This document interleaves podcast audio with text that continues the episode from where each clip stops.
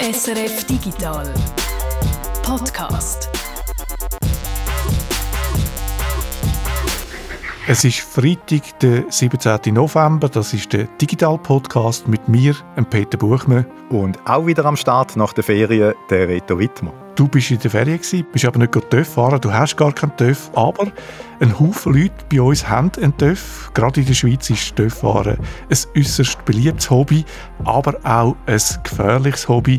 Der Herr oder die Frau Tod schauen immer einem TÜV-Fahrer über die Schulter. Danach darf ich Sie gerne auf eine entspannte Motorradtour durch Sauerland einladen. Es wird eine ganz herrliche Oktobersonne dieses Wochenende und die Landstraßen sind so malerisch nass und voll mit herrlich glänzendem Laub. ja, das klingt doch verführerisch. Dann hole ich jetzt ein letztes Mal die Ducati raus. Ja, ja, gerne. Brumm, brumm, sag ich nur. Ne?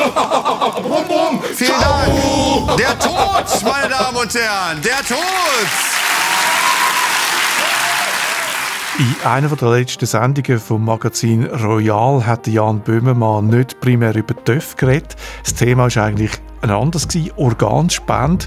Wir bleiben bei den TÜV. Das Risiko für TÜV-Fahrer, TÜV-Fahrerinnen bei einem Unfall ums Leben zu kommen, ist statistisch gesehen etwa 20 Mal höher, als wenn man mit dem Auto unterwegs ist. Ein Grund kann sein, dass die meisten TÜV nicht so viel Assistenzsystem eingebaut haben wie unsere modernen Autos. Also Systeme, die eingreifen, wenn wir einen Seich machen. Digitalisierung bei den Autos, darüber haben wir ja schon viel geredet im Digital Podcast, aber noch nie über die Digitalisierung bei den TÜV. Und das machen wir heute. Es ist ein guter Zeitpunkt, weil vor ein paar Tagen in Mailand die grosse TÜV-Messe EICMA war, wo die Digitalisierung bei den TÜV auch ein grosses Thema war. Zur Digitalisierung von TÜV hast du mit einem Experten reden und du bist zu einem grossen TÜV-Center in der Nähe von Thun gegangen und hast dir vom Werkstattschef zeigen lassen, wie sich Digitalisierung auf die tägliche Arbeit auswirkt als TÜV-Mech. Dazu dann mehr im zweiten Teil. Zuerst schauen wir aber jetzt eben einmal genau an, ob und wie die Digitalisierung bei den TÜV angekommen ist. Ich habe mit Marcel Straub geredet, dem Geschäftsführer vom Dynamic Test Center Zwoffeln oberhalb Biel. Das DTC ist schweizweit das grösste Kompetenzzentrum für Fahrzeugsicherheit und Fahrdynamik. Und da machen sie auch viele Tests für die Autoindustrie und auch die TÜV-Industrie oder auch von Komponenten der Zulieferer, also so Steuergeräte, Sensoren und so weiter. Ich habe Marcel Straub zuerst natürlich fragen, ob er denn selber TÜV fährt. Selbstverständlich bin ich ein langjähriger TÜV-Fahrer. Mein Herz schlägt für die roten Italiener. Und äh, aktuell fahre ich ein 1299er Panigale. Hat die Assistenzsystem drin schon? Jawohl, das war eigentlich der Grund, gewesen, warum ich den gekauft habe vor acht Jahren. Äh, ich hatte zwei, drei gefährliche Erlebnisse, gehabt, so Schockbremsungen müssen machen auf der Straße. Und das hat mich dazu bewogen, dass ich jetzt irgendetwas ein sichereres muss nehmen muss. Das eben hilft, weil wenn ich erklüpfe, was passiert, ich ziehe einfach voll an dieser Bremse. Und dann kann es eben sein, dass man vorne ausrutscht, also sprich zu viel bremst. Und das habe ich vermeiden, indem dass man TÜV kauft mit äh, eben so Assistenzsystem.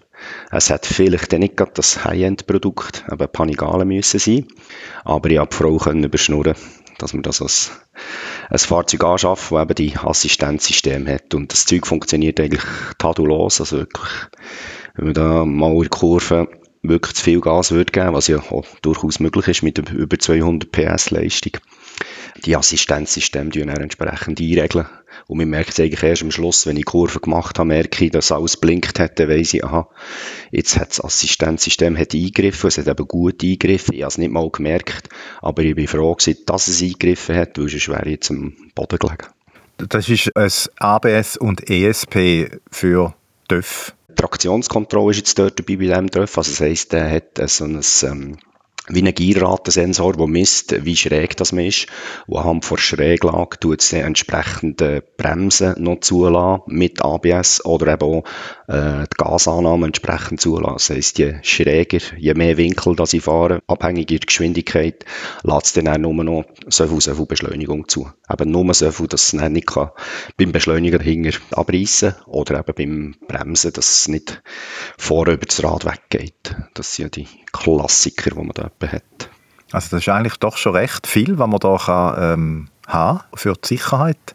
Es geht dann noch weiter. Es ist nicht nur ähm, Traktionskontrolle und das ABS mit Schräglage, sondern hat auch noch Wheelie Control. Also das heisst, äh, dass wenn ich zu viel Gas gebe, dass das Vorderrad nicht abhält. Oder wenn ich äh, auf eine Kurve zufahre und einen kleinen Gang drin habe, dass der, das Hinterrad nicht schleift, also die Motorbremsfunktion. ABS und ESP-ähnliche Systeme bei TÜV sind heute also machbar und man kann sie haben in einem TÜV. Die Systeme sind aber noch lange nicht Standard, wie das bei den Autos schon lange der Fall ist. ABS und ESP hat ja jeder Kleinstwagen eingebaut heute, standardmäßig. Es ist noch keine zehn Jahre her, wo es erst losgegangen ist mit diesen Assistenzsystemen für TÜV. Erstaunlich, weil ABS und ESP für Auto gibt es ja schon seit den 80er oder 90er Jahren. Mhm, aber immerhin jetzt bei der TÜV ist ABS mittlerweile Pflicht. ABS ist also vorgeschrieben, Traktionskontrolle immer mehr am Kommen, die Entwicklung geht weiter. Was gibt es sonst noch für Assistenzsysteme bei TÜV, wo sie jetzt gerade dran am Arbeiten sind? Ein großes Thema sind Assistenzsysteme, wo Radar äh, brauchen, äh, ACC, Adaptive Cruise Control zum Beispiel, also der Tempomat, wo der Abstand selber einhaltet, sagt Marcel Straub. Grosse deutsche Zulieferfirmen wie Bosch oder Continental sind da dran, am immer weiter zu entwickeln. Da geht es einfach darum, mit diesen Sensoren weiter zu sehen, als was wir eigentlich von Augen sehen können. Das erlaubt eigentlich auch schon Notbremsfunktionen einzubauen. Wobei die Notbremsfunktionen sind natürlich begrenzt, weil ich beim DÖF, anders als beim Auto, habe ich dort ein zweirädriges System, also sprich äh, eine Spur, die wir dort haben. Und das sieht ganz anders aus beim Auto, wo ich zwei Spuren habe, wo ich eigentlich immer stabil unterwegs bin beim Auto, was beim DÖF nicht der Fall ist. Und der zweite Punkt, der dort auch noch ein bisschen spielt, ist, der Fahrer ist ja verhältnismäßig vom Gewicht, schlägt er mehr zu Buch als beim Auto, prozentual. Und das hat dann auf das Fahrverhalten Einfluss. Also das heisst, wenn das Regelsystem dann irgendeine Regelung macht, eine Notbremsung einleitet, dann muss ich schauen, dass man den Fahrer dort gut mit nehmen, respektive, dass der gefasst ist, dass der die Bremsung erfolgt. Das wird natürlich jetzt in der ersten Stufe, wird dort eine, Warnung kommen, wo es irgendwie vor eine Warnung ausspricht, dass ich weiss, jetzt muss ich aufpassen. Und dann die nächste Stufe ist dann eine, eine feine Abbremsung und erst eine wirklich Vollbremsung würde erst am Schluss, wenn man ganz sicher ist, dass der, der Lenker aufmerksam ist und die nötige Abstützkraft kann aufbringen. Weil wenn man fest bremst auf dem TÜV, drückt es einem fest führen und man muss sich können heben. Beim Auto übernimmt die Aufgabe ja, also das Heben der Gurt, beim TÜV meine Hände. Und darum sind dort Voraussetzungen, äh, wie zum Beispiel ein Notbremssystem kann und darf eingreifen, ganz andere als beim Auto. Beim Auto ist es auch einfacher, äh, man kann äh, den Fahrer schneller komplett abkoppeln von allem, was Auto steuert und sofort mit dem Sitz verbinden, eben über den Gurt.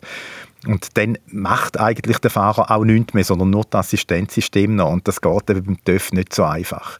Dann kommt noch dazu, dass der TÜV nur eine Spur hat. Es ist ein anderes fahrphysikalisches Modell beim TÜV als beim Auto. Und das ist sicher der grösste Unterschied zwischen PKW und TÜV. Man kann also nicht einfach ein Assistenzsystem von einem Auto nehmen und auf den TÜV übertragen. Bei einem Auto kann ein System mit Aktuatoren, das sind eigentlich Motoren, auch einfacher zum Beispiel die Lenkung eingreifen mit so einem Aktuator, einem Motorli. Damit zum Beispiel das Auto auf der Spur bleibt, wo ich als Fahrer eingeschlagen habe. Da könnte es bei den TÜV nicht so. Aktuell können wir eigentlich nur beschleunigend und verzögernd etwas machen, aber quer mit Lenkeingriff und so weiter wird äh, momentan noch sehr schwierig, weil äh, die Aktuatoren so noch nicht vorgesehen sind. Das heißt auch, dass vollautomatisches Fahren bei den Autos ja angedenkt ist seit Jahren. Bei TÜV kommt das wahrscheinlich nie. Ja, weil das selber lenken ist wirklich schwierig und auch wenn man es einmal könnte, es macht eigentlich keinen Sinn, weil TÜV sind ja, also wenigstens äh, bei uns so in den europäischen Ländern äh, meistens eigentlich Freizeit. Wenig Leute fahren mit dem TÜV, weil sie mühen, also von A nach B. Also beim TÜV ist das Fahren der Grund, einen TÜV zu haben, also einen TÜV zu kaufen. Und ein TÜV kostet ziemlich viel Geld. Draufhocken und fahren wenn man ja dann den TÜV selber. Also da stellt sich dann schon die Frage, wieso soll ich einen TÜV äh, entwickeln, der dann eben komplett selber fährt. Ich habe nie einen TÜV gehabt, aber ich kann mir das schon auch vorstellen, dass so ein selbstfahrender TÜV dann ein bisschen langweilig wäre für einen richtigen TÜV-Fan. auf, jeden Fall. Also wenn ich da zum Beispiel an die Tremola denke, die alte Gotthard-Passstraße mit diesen herrlich engen Kurven, äh, das ist zum Fahren doch einfach ein, ein Genuss. Und wenn der TÜV da selber durchfährt, also ja, für wahr, oder? Auf der anderen Seite, selbstfahrende Töpfe werden natürlich sicher und wir haben es ja vorher schon gesagt, es passieren 20 Mal mehr schlimme Unfälle, Unfälle, wo Leute ums Leben kommen mit TÜV als mit Auto. Und ein Grund ist eben sicher, TÜV sind viel weniger stabil, weil sie nur eine Spur haben. Da kann ein Assistenzsystem noch so gut sein und eingreifen, wenn ich schnell in Kurven reinfahre, wenn es am Boden einen Ölflecken hat, dann rutscht man einfach weg. Ja, und gerade auf einer Passstraße, wo es nebendran vielleicht steil runtergeht, ist das natürlich nicht wirklich gut. Aber auch für das Problem äh, sind sie oder haben sie schon geforscht. So vorausschauen beim Fahren. Mit äh, Sensoren, die dann weiter schauen können oder mit aktuelleren Informationen probiert man das natürlich umzugehen. Das heisst, wenn ein Auto jetzt dort schon durchgefahren ist, können sie dann eben mit äh, verschiedenen Verbindungen, also Vehicle to Vehicle oder Vehicle to X, also zu Infrastrukturen, könnte man eben eine Voraussage machen, dass dort eben etwas am Boden ist und dann wüsste ich das schon, wenn ich dort um die Ecke komme. Und zusätzlich gibt es ein System, das genau das Problem möchte beheben. Also das heisst, wenn ich jetzt äh, zu tiefen Haftwert habe, das Vorderrad droht mir vorzurutschen, dann würde es wie eine äh, Gasdüse geben, die einen Impuls auslöst, kurzzeitig, wo mir kurz äh, schnell wieder ähm, mehr Anpressdruck gibt. Und folgedessen hätte ich dann die Chance, den Haftwert, der mir dort fehlt wegen Öl, eben aufzuholen mit dieser zusätzlichen ähm, Vertikalkraft, die dort kommt. Und dann käme ich dann um Ecke um. Habe ich das jetzt richtig verstanden? Ein TÜV hat das in Zukunft eine Art Düsenantrieb auf der Seite, wo dann so einen Stoß gibt, dass der TÜV nicht kann umkippen kann, dass er wieder aufgestellt wird. Ja, das ist ein Prototyp, ein System von äh, Bosch. Da haben sie wirklich vor etwa fünf Jahren an dieser Idee getüftelt und bewiesen, dass es äh, funktioniert, hat mir Bosch äh, gesagt. Aber gleich, es ist noch Zukunftsmusik und ob das System natürlich überhaupt einmal kommt, ist, ja, ich würde sagen, schon noch äh, sicher fraglich. Was ich denke, ist keine Frage, dass vorher immer mehr Vernetzung kommt, auch bei den TÜV. Man kann eher vom einen zum anderen TÜV oder von Fahrzeug zu Fahrzeug miteinander diskutieren, sprich eben gegenseitig auf heikle Sachen aufmerksam machen. Und das könnte einerseits sein, dass irgendwie wie einem Backend von einem Hersteller, dass dort äh, Kartenmaterial hinterlegt sind, dass eben der Ölfleck, den wir vorhin angesprochen haben, dass der erste, der durchfährt dort, dass der das zurückmeldet. Und dann die nächste, die kommen, zu fahren innerhalb von Sekunden oder Minuten, also fast in Echtzeit ist das dann können dann auf die Information zurückgreifen. Dann wissen die, dort in dieser Kurve ist eben Ölfleck und dann bekomme ich unmittelbar vorher eine Warnung und mich dann darauf aufmerksam würde machen, dass eben der Unfall nicht passieren würde. Und das macht natürlich dann schon Sinn, also die äh, Vorhersagen, die dann möglich werden. Die Hersteller wollen natürlich in eine ganz andere Richtung noch gehen. Oder ihr Geschäftsmodell ist nicht mehr so, dass man einfach nur aktuell den TÜV verkauft. Oder als ich den 2015 gekauft habe, haben sie dort das Geschäft abschließen und seitdem ist nicht mehr viel gegangen, außer zwei, drei Mal in Service. Aber neu will man eine Dienstleistung anbieten. Also sprich, ich kann dann äh, bestellen, dann kann ich mehr Leistung haben oder die neueste ABS-Funktion oder x etwas, äh, neuen Stadtplan, wenn ich einen Tourer habe und so weiter, dass ich das eigentlich aktuell kann einkaufen kann. Oder äh, die Mehrleistung, die ich nur am Wochenende. Und so habe ich eigentlich stetig äh, fortlaufend eine Interaktion mit dem Hersteller. Der tut mir etwas zur Verfügung stellen über Daten, über irgendeine Schnittstelle. Ich davon profitieren, muss aber etwas dafür zahlen. Also da kann ich immer die neuesten Sachen updaten, wenn ich will. Und ich habe das näher. Aber dafür zahle ich dann wieder. Also geht es eigentlich vom Kaufmodell, wo ich einfach einmalig etwas gemacht habe, geht es über quasi wie eine Dienstleistung, wo dann fast während der ganzen Lebensdauer vom Dörf ist, kann ich wieder irgendetwas updaten oder kaufen oder ich verzichte darauf und tue einfach in dem Zustand, wie jetzt das Fahrzeug gekauft und äh, aktualisiert ist, dass ich das einfach so wird bewegen. Vernetzung, Informationsaustausch, wo macht, dass wenn ich mit dem TÜV um eine Kurve herumfahre und es hat auf der anderen Seite einen Stau, dann komme ich die Information über, kann bremsen oder der TÜV bremst sogar selber. Das ist so die Idee und ein neues Geschäftsmodell für die Hersteller von TÜV. Zusätzliche Sicherheit gegen ein Abo.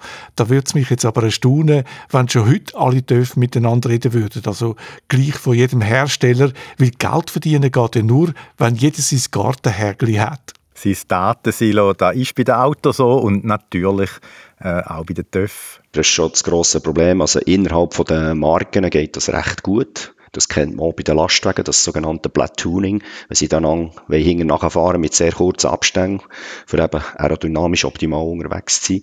Das geht, solange das es alles MAN sein, geht das. Aber sobald das dort ein Mercedes oder ein anderer zwischen sein wird es eben wegen diesen unterschiedlichen Systemen oder zum Teil eben nicht genormten Übergängen, wird das eben auch schon ein krasses Problem sein. Und dann muss man da wirklich sehr schnell sein. Also es müssen da Reaktionen innerhalb von Millisekunden oder erforderlich sein, sonst geht das zu träge. Aber es wirklich Echtzeit ist dort gefordert für so Sachen. Der Marcel Straub redet hier von einer Käseglocke, wo ich um mich herum sehe, dank der Vernetzung und dem Datenaustausch. Das heisst, auch in der Stadt, drin, wenn er ein Fußgänger kommt und der äh, so läuft, dass er mit dem Trottoir oder auf, auf einen Fußgängerstreifen rauslaufen und ich den hinter einem parkierten Auto noch gar nicht gesehen habe, dann sollte es eben mir schon eine Warnung einblenden und sagen, oh, da kommt das Handy zu laufen. Wenn Hand, das Handy kommt, dann muss auch ein Mensch dort sein. Also folgedessen sind wir auf Kollisionskurs du mal bremsen oder du dort achten, da kommt etwas. Gleich, ob jetzt mit dem TÜV oder einem Auto unterwegs bist, ideal wäre es natürlich sowieso, wenn alle, die irgendwie am Verkehr teilnehmen, gleich mit welchem Fahrzeug sich austauschen würden innerhalb von so einer Käseglocke.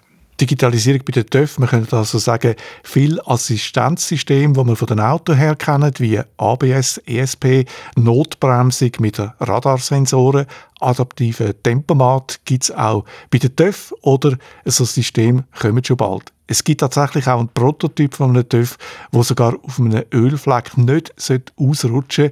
Das ist aber noch Science Fiction, das gibt es noch nicht im Alltag. Was es aber schon gibt, sind Infotainment-Systeme und damit auch die Hoffnung der Hersteller, mit Vernetzung und Informationen Geld können zu verdienen neue Funktionen auf den TÜV abladen zum Beispiel oder wie gerade gehört Sicherheitsfeature, wo könnt um die Kurven herumschauen, also vorausgesehend, wo es und wann es gefährlich werden könnte. Den toten Winkelassistent haben wir noch nicht erwähnt, gibt es auch schon. Notbremsung, hast du gesagt, also die Warnung vor einer Kollision. Voraussetzung ist da, dass der TÜV-Fahrer beide Hände am Lenker hat, weil, wir haben es ja vorher schon gehört von Marcel Straub, sonst eben die Gefahr ist, dass die Fahrerin sich nicht heben kann, wenn der TÜV selber eine Vollbremsung macht. Und eben da macht es halt besonders aufwendig, Assistenzsystem für TÜV zu entwickeln. Und dann müssen es auch noch speziell klein und leicht sein. Digitalisierung beim TÜV mit Assistenzsystem und Vernetzung, das passiert tatsächlich im Moment. Bei den Autos hat die Digitalisierung ja auch den Beruf vom klassischen Garagist stark verändert. Der Garagist heißt heute Diagnostiker, liest Daten aus dem Auto aus, macht Software-Updates, also viel mehr Digitales als früher.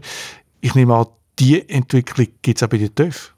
Ja, und wie genau sich der Beruf verändert hat vom TÜV-Mech und wie es heute in einem TÜV-Service abgeht, interessiert uns jetzt. Ich bin hier dafür schauen in ein TÜV-Center. Bin auf Steffisburg bei Thun zum Motto Center Thun. Das ist ein grosses TÜV-Center mit einem Empfang am Eingang. Links und rechts hat es Verkaufsräume mit ganz, ganz vielen neuen TÜV und so Bekleidung, Helm, halt das ganze Zubehör.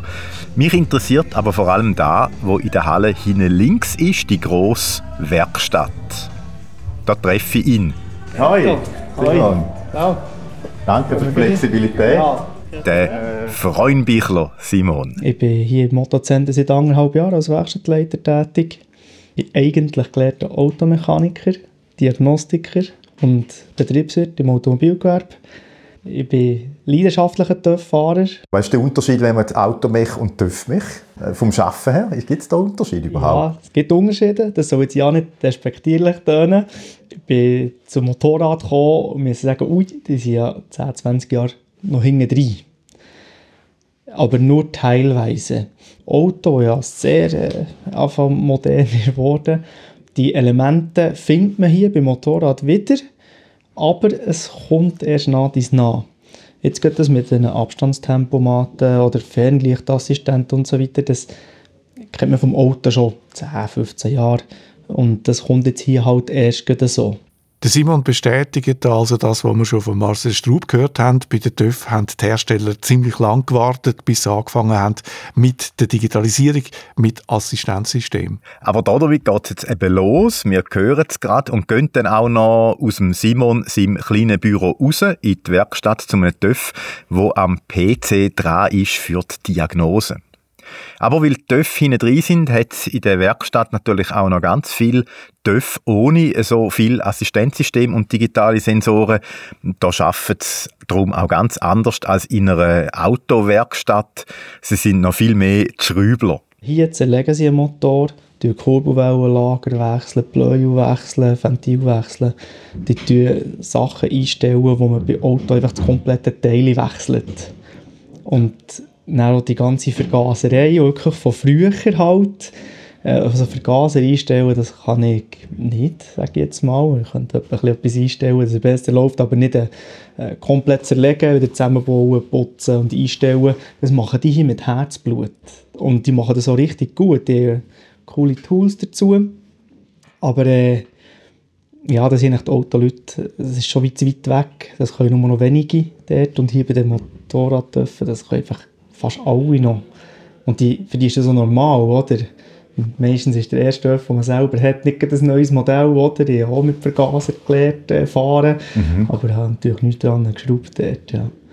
Das heisst, wenn du als Mech äh, grundsätzlich wirklich auch noch mit mechen, sage ich mal, dann gehst du mit Vorteil eigentlich noch in, in eine TÜV-Werkstatt, weil da kann man noch mehr, oder? Ja, ja, effektiv. Ja. Ich finde, es ist eigentlich ein schönes Handwerk. Ja. Also, wobei man halt hier in der Regel bei den TÜV ein bisschen besser dazukommt zu den einzelnen Komponenten. Ja. Äh, hier sagen sie etwa die, ah ja, muss man den Motor rausnehmen für dieses und jenes und bei mir äh, schon ein grosse Augen in diesem Moment. Und die sagen, ja, nee, das ist in zwei Stunden draussen, oder?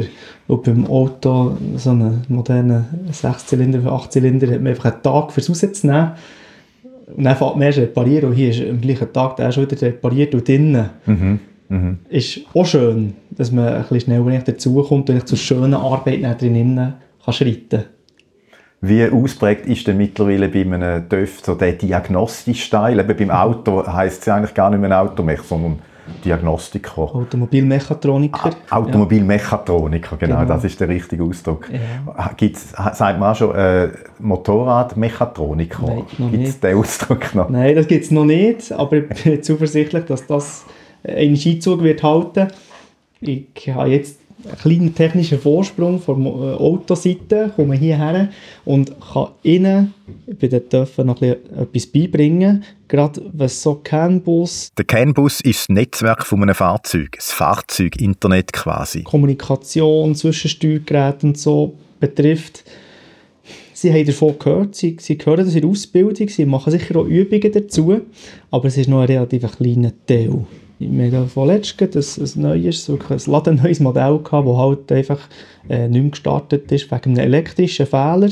Und da bin ich Feuer und Flamme, da, da gehe ich dahinter und Zeug. Es hat wirklich im Kabelstrang irgendwo einen Fehler gehabt. Und da ist ein anderer, ein jüngerer Mechaniker, der top ist auf seinem Gebiet, oder ist gekommen und sagt so, oh, hey, zum Glück hast du das jetzt gemacht, weil er hat gesagt, da nur noch Kabel äh, hat viel zu lang, für sich dort einzulesen. Das müssen sie noch ein bisschen aufholen. Das kommt jetzt halt wie mehr. Wirklich äh, armdicke Kabelstränge wie, wie bei Autos oder LKWs, wo hier langsam auch kommt. Wenn halt wirklich für jede Komponente noch separat Steuergerät ist, wieder äh, ja, mit 1000 Sensoren und Aktoren. Ja, es kommt langsam. Das müssen sie sich daran gewöhnen. Der Dornrösli-Schlaf bei den TÜV im Bereich der Sensoren, Vernetzung und Assistenzsystem, also allem Digitalen, zeigt sich äh, eben da auch bei der Ausbildung zum TÜV-Mech. Es wird erst langsam zum Thema. Äh, die Lehrlinge hören zwar etwas darüber, es fehlt dann aber eh noch die Routine, weil eben TÜV, die digital sind, kommen erst jetzt auch so langsam in die Werkstätte, in Service. Und es gibt da aber auch noch TÜV mit Vergaser statt mit Einspritzung. Und das ist ja etwas, wo bei den Autos schon lange Vergangenheit ist, also Vergaser. Und Einspritzung braucht eben auch schon ein Steuergerät, einen kleinen Computer. Bei Auto ist das schon seit mehreren Jahrzehnten, würde ich sagen, Realität. Aber auch bei TÜV kommt da jetzt und die TÜV, die seit ein paar Jahren die vergleichbaren Systeme drin haben wie Auto, die sind dann dafür vernetzt und jeder TÜV ist beim Hersteller in der Cloud drin mit seinen Daten. Es sind sehr viele Daten drin. Ich habe hier ein paar Programme, wo ich dir zeigen kann, was da drin ist. Das schaut eigentlich alles über die Fahrgestellnummer, die 17-stellige. Und es ist erstaunlich, wie viele Daten dass man sieht. Also sie, der Hersteller hat natürlich noch viel mehr Datenzugriff. Wir bekommen ein bisschen abgespeckte Version. Aber wir haben halt auch viel Kontakt mit dem Support und der braucht dann den Zugriff, für uns auch weiterzuhelfen. Dann muss er wie eine Stufe höher sein und dann kommt man halt bisschen Informationen mit, was die alles sehen. Und das ist schon erstaunlich. Jetzt hast du mich lustig gemacht. Zeig mir mal, was haben wir alles gesehen. Wir haben, ich habe ein Fahrzeug äh, hochgenommen. Das ist ein Ex-Mietfahrzeug. Das ist ein BMW. Das ist eine spezielle Software, die du da hast, oder? Gut, das ist ähm, von BMW denkt für uns als Händler, dass wir da eigentlich fast umfassend alle Informationen, die wir brauchen, können beziehen Ich habe jetzt einfach die Fahrgestellnummer eingegeben. Das ist der BMW R1250 RT. Wir sehen hier Startgewährleistung, 22. August 2023. Wir sehen Einstufen, also Einstufen ist die Software, die er drauf hat, das Fahrzeug, das ist die Kennzeichnung vom Typ her. Mhm. Also 23 für das Jahr, 07 für einen Monat und 500 ist der Index. Wir sehen, es ist keine technische Aktion oder Rückruf offen. Das ist aber auch sehr wichtig, dass das jeder Händler sieht, der die mhm. Chassisnummer eingibt, weil man hat den Kunden vielleicht nur am Telefon und der will den Service anmelden und dann gehen wir hier rein, schauen, äh, hat er vielleicht ein Servicepaket gelöst und dann sehen wir, oh, da ist ein Rückruf offen und wir können Teile bestellen ja. für den. Ja. Ja. Oder wenn es etwas Schwerwiegendes ist, sagen, oh, vielleicht nicht mehr fahren, wir können noch holen. Ist aber sehr selten. Daten und Informationen wahnsinnig viel.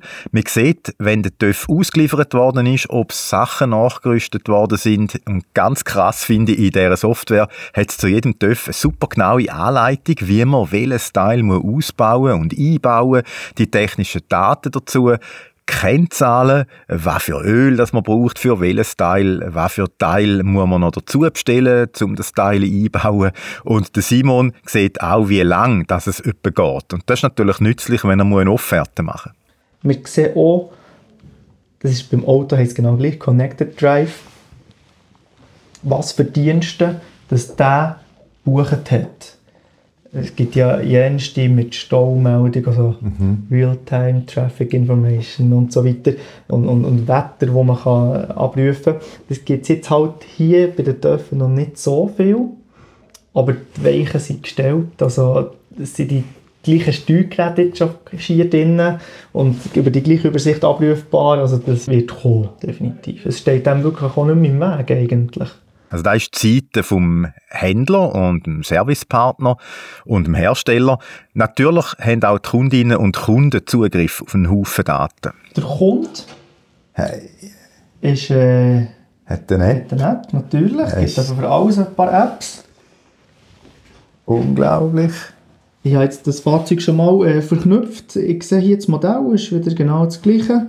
Da sehen wir die letzten Fahrten man kann die Fahrten wie nachvollziehen. Man sieht eine Route drauf.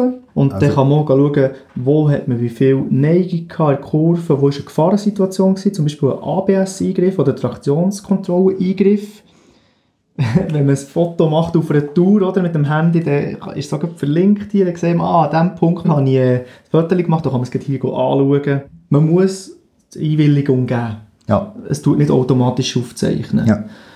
Äh, sie versichern dann natürlich, dass das nicht einfach weitergeht und so weiter. Ja, solange jemand äh, der Regel entsprechend fährt, wird es sicher auch kein Problem geben.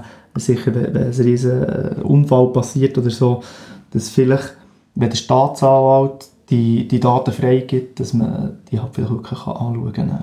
Bei Auto hatte ich das ein paar Mal, gehabt, dass die Polizei mit dem Anhänger und so einem Unfallfahrzeug ist dahergekommen, mit dem Brief vom Staatsanwalt, das freigegeben ist, dass wir Daten dürfen auslesen und aushändigen. Okay. Und dann haben wir halt die Daten rausgegeben. Ja. ja. Aber solange das, Gericht nicht entscheidet, ja. äh, machen wir gar nichts. Ja. Oder?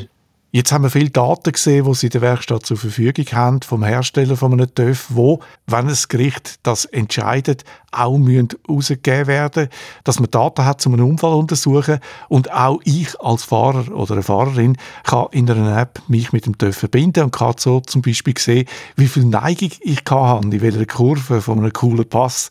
Das sind jetzt Daten, die aus den Sensoren kommen, die es am TÜV hat. Neigungssensoren, die es braucht, auch für das Assistenzsystem. Um da noch ein bisschen genauer zu sehen, was alles in so einem modernen TÜV drin hat, gehen wir jetzt in die Werkstatt zum TÜV, also zu dem TÜV, wo wir im Büro von Simon auf dem Bildschirm ja jetzt schon alle möglichen Infos gesehen haben. Wenn wir zum Fahrzeug Ja, schauen. gehen wir schauen. Jetzt haben wir viel geredet und noch nie, ich habe immer noch keinen TÜV gesehen. Excuse. Ja, nein. Zuerst die Theorie, dann die Freude, also der TÜV. Auf dem Weg zu dem laufen wir an ein paar anderen TÜV vorbei. Äh, Die stehen so auf einer Art Tisch, alle, äh, wo man in der Höhe verstellen kann, damit der Mechaniker dann sauber an alle Teile äh, drankommt. Und ja, äh, da sehe ich dann auch da, wo wir vorher eben gesagt haben, TÜV mich und er möchte noch richtig. Ja, zum Teil ist es halt nötig. Ja. Auch, so eine grosse Schraube, die halt durch den Rahmen und den Motor geht, nach 10 Jahren ist auch die irgendwie oxidiert. Und Ja. dann braucht es halt die schwereren äh, Geschütze.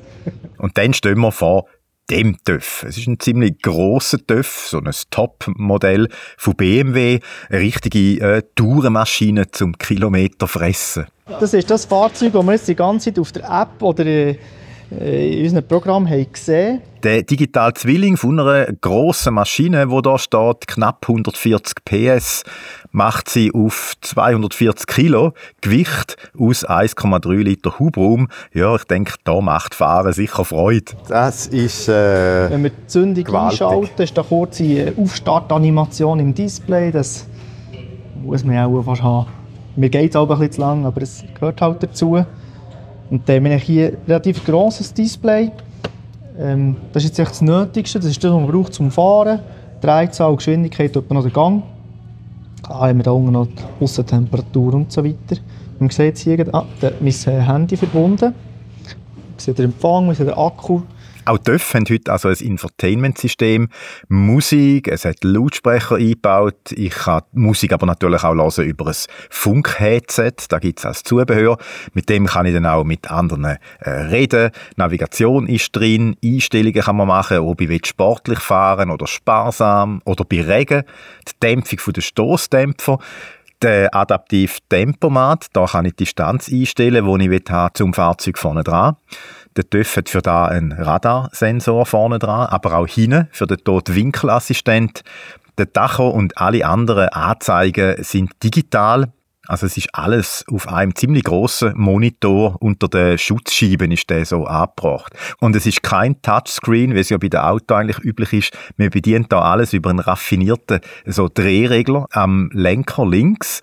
Da drüllt man und wählt aus und mit Links-Rechts-Bewegungen kann ich dann durch die Menü abhangeln oder wieder eins raufgehen. Technologisch ist das eigentlich, das ein Auto einfach auf zwei Ja. Ja, Räder, oder? also es geht wirklich in die Richtung, ja. Kann man sagen. Das ist ja so. Wenn die TÜV also eigentlich technisch wie Autos sind, läuft es da sicher auch mittlerweile so, dass ein Fahrzeug in der Garage an einen Computer angeschlossen wird, zum Beispiel, um Fehlermeldungen auszulesen oder äh, Software-Updates zu machen. Ja, und für da steht vor dem TÜV ein kleiner äh, Rolli. Äh, unten dran hat es einen PC und oben dran einen Monitor und ein fettes Kabel. Also die Einrichtung kann man dann eben zu verschiedenen TÜV anfahren, wenn man es braucht. Also die TÜV, die da auf diesen Tisch stehen, auf diesen Servicetisch. Als Kabel hat Simon einen Kasten angeschlossen. Das ist etwa so groß wie ein Buch. Ein stabiles Gehäuse. Es hat so zwei Gummibänder drum, die das Ganze schützen, wenn ich das Gerät vielleicht mal runterfallen lasse in der Werkstatt-Hektik. Der Kasten macht eine Funkverbindung zum TÜV und überträgt Daten über das fette Kabel an PC. Also, das ist eigentlich die Schnittstelle zwischen dem TÜV und dem Computer. Es ist das gleiche Gerät, wie es auch in einer BMW-Garage haben äh, für Auto. Und auf dem Computer ist natürlich eine spezielle Software drauf vom Hersteller. ISTA heißt die äh, Integrated Service Technical Application. Auch da ist da das gleiche Programm, äh, wo man auch für das Auto braucht äh, bei BMW. Der Simon startet Jetzt braucht es ein Minütchen. Es tut alle Daten von mal äh, aus dem Fahrzeug sein, aus allen Steuergeräten. Jetzt wechselt dort die Ansicht und dann sieht man das Steuergerät oder den CAN-Bus-Baum, wo alle Steuergeräte dranhängen. Dann sehen wir, ob sie sich melden und ob sie Fehler haben. Jetzt haben wir hier 1, 2, 3, 4, 5, 6, 7, 8, 9, 10, 11 Steuergeräte. Ja.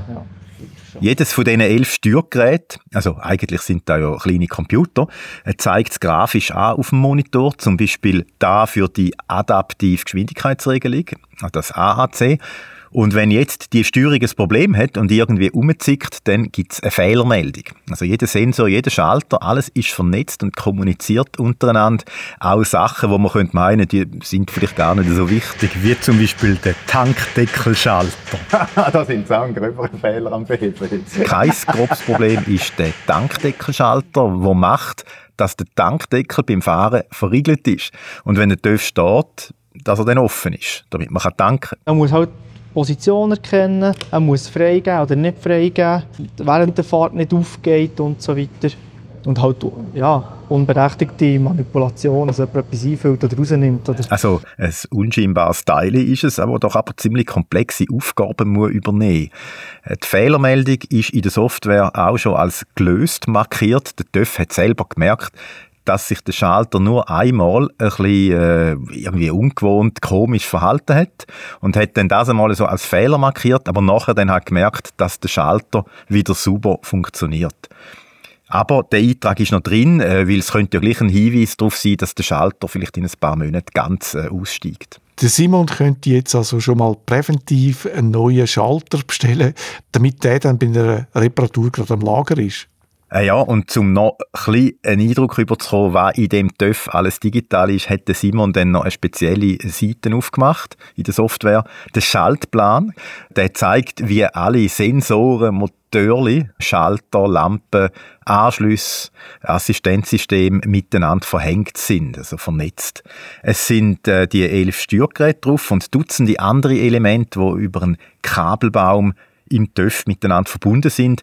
Der Simon hat mir dann im Keller, im grossen Lager unten, später noch so einen Kabelbaum physisch gezeigt. Also eigentlich der, der abgebildet war auf dem Monitor. Und das ist sehr eindrücklich. Das ist ein riesiges Gewirr aus Kabel mit verschiedenen Buchsen und Stecker, wo dann die Steuergeräte und so weiter drankommen. Und wir haben dann den Kabelbau noch auf eine Waage gelegt und so ein Teil ist fast vier Kilo schwer. Und da habe ich gelesen, dass die Kabelbäume im großen Umfang in der Ukraine hergestellt werden, auch die für die Auto. Und das ist vor allem am Anfang vom Krieg ein grosses Problem gewesen. Da hat es Lieferengpässe gegeben. Gerade bei den Autos haben gewisse Modelle nur mit äh, Verspätung können an die Kundinnen und Kunden geliefert werden, weil äh, die Kabelbäume gefehlt haben. Zurück in seinem Büro habe ich Simon dann noch gefragt, ob es auch beim Zubehör noch neue Entwicklungen gibt, Richtung Digitalisierung. Und da hat er mir ein Foto gezeigt und weil sie halt äh, BMW vertreten, ist es auch ein Beispiel von BMW. Sie haben äh, so eine Smart-Brille mit Head-Up-Display drin, äh, jetzt vorgestellt. Da sehen wir November 23, ist ja wirklich sehr frisch. Wir sehen, das ist die App von vorhin, Position und Intensität und Information, was es soll anzeigen zum Einstellen auch links, rechts und sollte während der Fahrt dann etwas so aussehen, also wie man es von Autos auch kennt. Du siehst Geschwindigkeit, äh, ja, Warnhinweise. Vor allem Navigationshinweise. Ich fahre etwa die mal in Gruppen und bin oben davor stehe ich halt das Navi habe und mich ein bisschen auskenne mit dem. Und das ist halt schon schwierig, auf den Verkehr vor dran zu schauen auf die Leute hinten dran und noch auf das Navi, wo müssen wir durch. Und hier ist auch schon mal ein Punkt weniger, man muss nicht anschauen, man sieht Geschwindigkeit und wo das durchgeht. So. Viele Hersteller haben schon angefangen, sie Helm zu integrieren, das Head-Up-Display. Es gibt jetzt eine Nachrüstlösung, wir haben eine da. Die Nachfrage ist relativ klein. Es kostet halt auch ein paar hundert Franken. Und es ist wieder etwas mehr zum Aufladen, neben dem Handy oder dem Funkheadset, wo ja fast kein TÜV-Fahrer mehr unterwegs ist, ohne, wenn sie in der Gruppe fahren. Für da hat es natürlich in den heutigen TÜV auch USB-Anschlüsse drin, um all die kleinen Geräte aufzuladen. Äh, oder auch so eine Art kleines äh, Handschuhfach, wo man dann das Handy drin und dann tut es sich über die Luft aufladen, also äh, ohne Kabel. Bei den Autos ist Digitalisierung in den letzten Jahren rasant schnell gewesen und auch die Elektrifizierung kommt immer mehr Schwung über, also weg vom Verbrennungsmotor. Bei der TÜV ist die Digitalisierung lang kein Thema gewesen, aber jetzt geht es dafür und Elektro-TÜV ist das auch ein Thema. Mit dieser Frage habe ich den Marcel Straub, den Geschäftsführer vom Dynamic Test Center, wo wir vor meinem Besuch im TÜV Center ja schon gehört haben, gerade ein bisschen an Anschlag gebracht. Uh, das ist, darf ich da den Telefonjoker nehmen? Das ist eine heikle Frage. Aber nur für ein paar Sekunden. Eigentlich wäre ja das Feld offen für genau das, weil man hat, äh, die Leistungsentfaltung vom Elektroöf ist ja eigentlich sensationell. Und es säurelt einfach nur noch. Aber das ist genau das, das Problem. Das Säureln, viele Dörffahrer, Freizeitverkehr, wie wir vorhin diskutiert haben, die wollen, dass sie da noch ein, ein Geräusch um sich herum haben. Jetzt muss man sich einfach fragen, das Geräusch, wo einfach einer allein Freude hat, ob es alle anderen muss belästigen. Das ist recht laut. Und so ist es äh, so weit gekommen, dass zum Teil zu Österreich und so auf der Alpenpässe darf man dort nicht mehr drüber fahren, wenn man nicht irgendwie, glaube 90 Dezibel auf dem Rahmennummer eingeschlagen hat. Dann ist man dort sogar Fahrverbot. Und es gibt Motorräder, die eben dort drüber rauskommen. Und äh, Harley Davidson ist mit dem E-Wire einer der ersten, der da elektrisch ist gefahren. Und der Dörf hat sich dort auch noch nicht so können durchsetzen weil wenn man schaut, Harley stellt man sich immer noch den V2 vor, der da ein vor sich her blubbert und so äh, da der Bass rauffährt.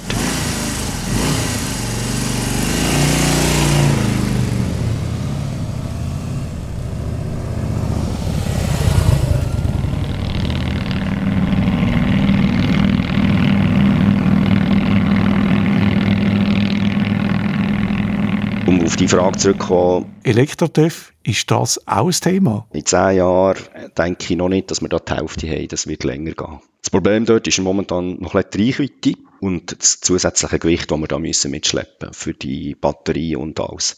Aber auch dort, wenn man schaut, eben, beim Verbrennungsmotor haben wir jetzt 100 Jahre Entwicklung hinter uns und wenn wir die gleiche Entwicklung beim Strom machen, dann wird auch das in eine Richtung kommen, wo alle Freude haben.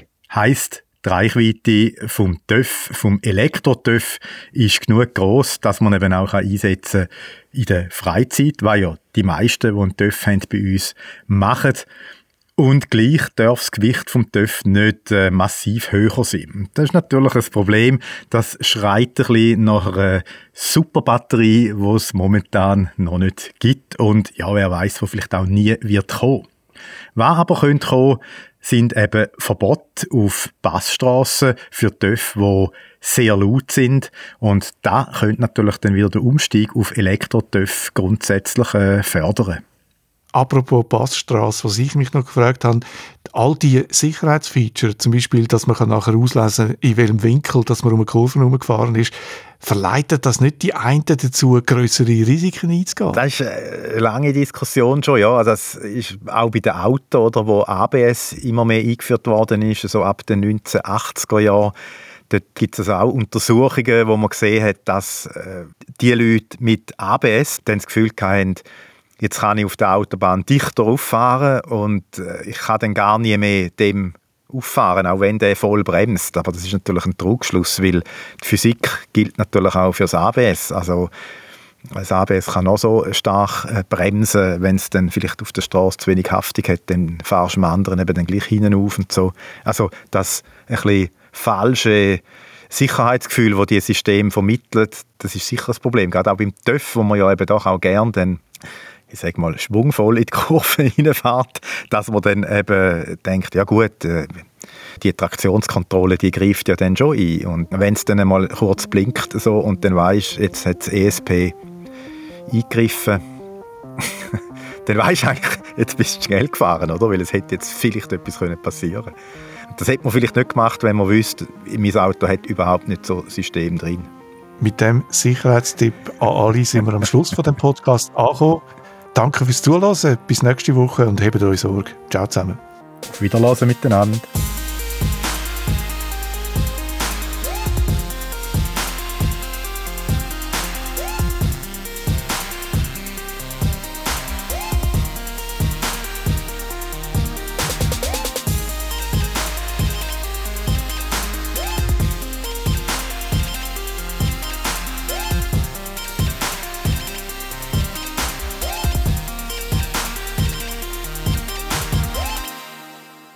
jetzt die Düsen auch für Fußgänger, die in den Ferien immer umgehen. du meinst dich?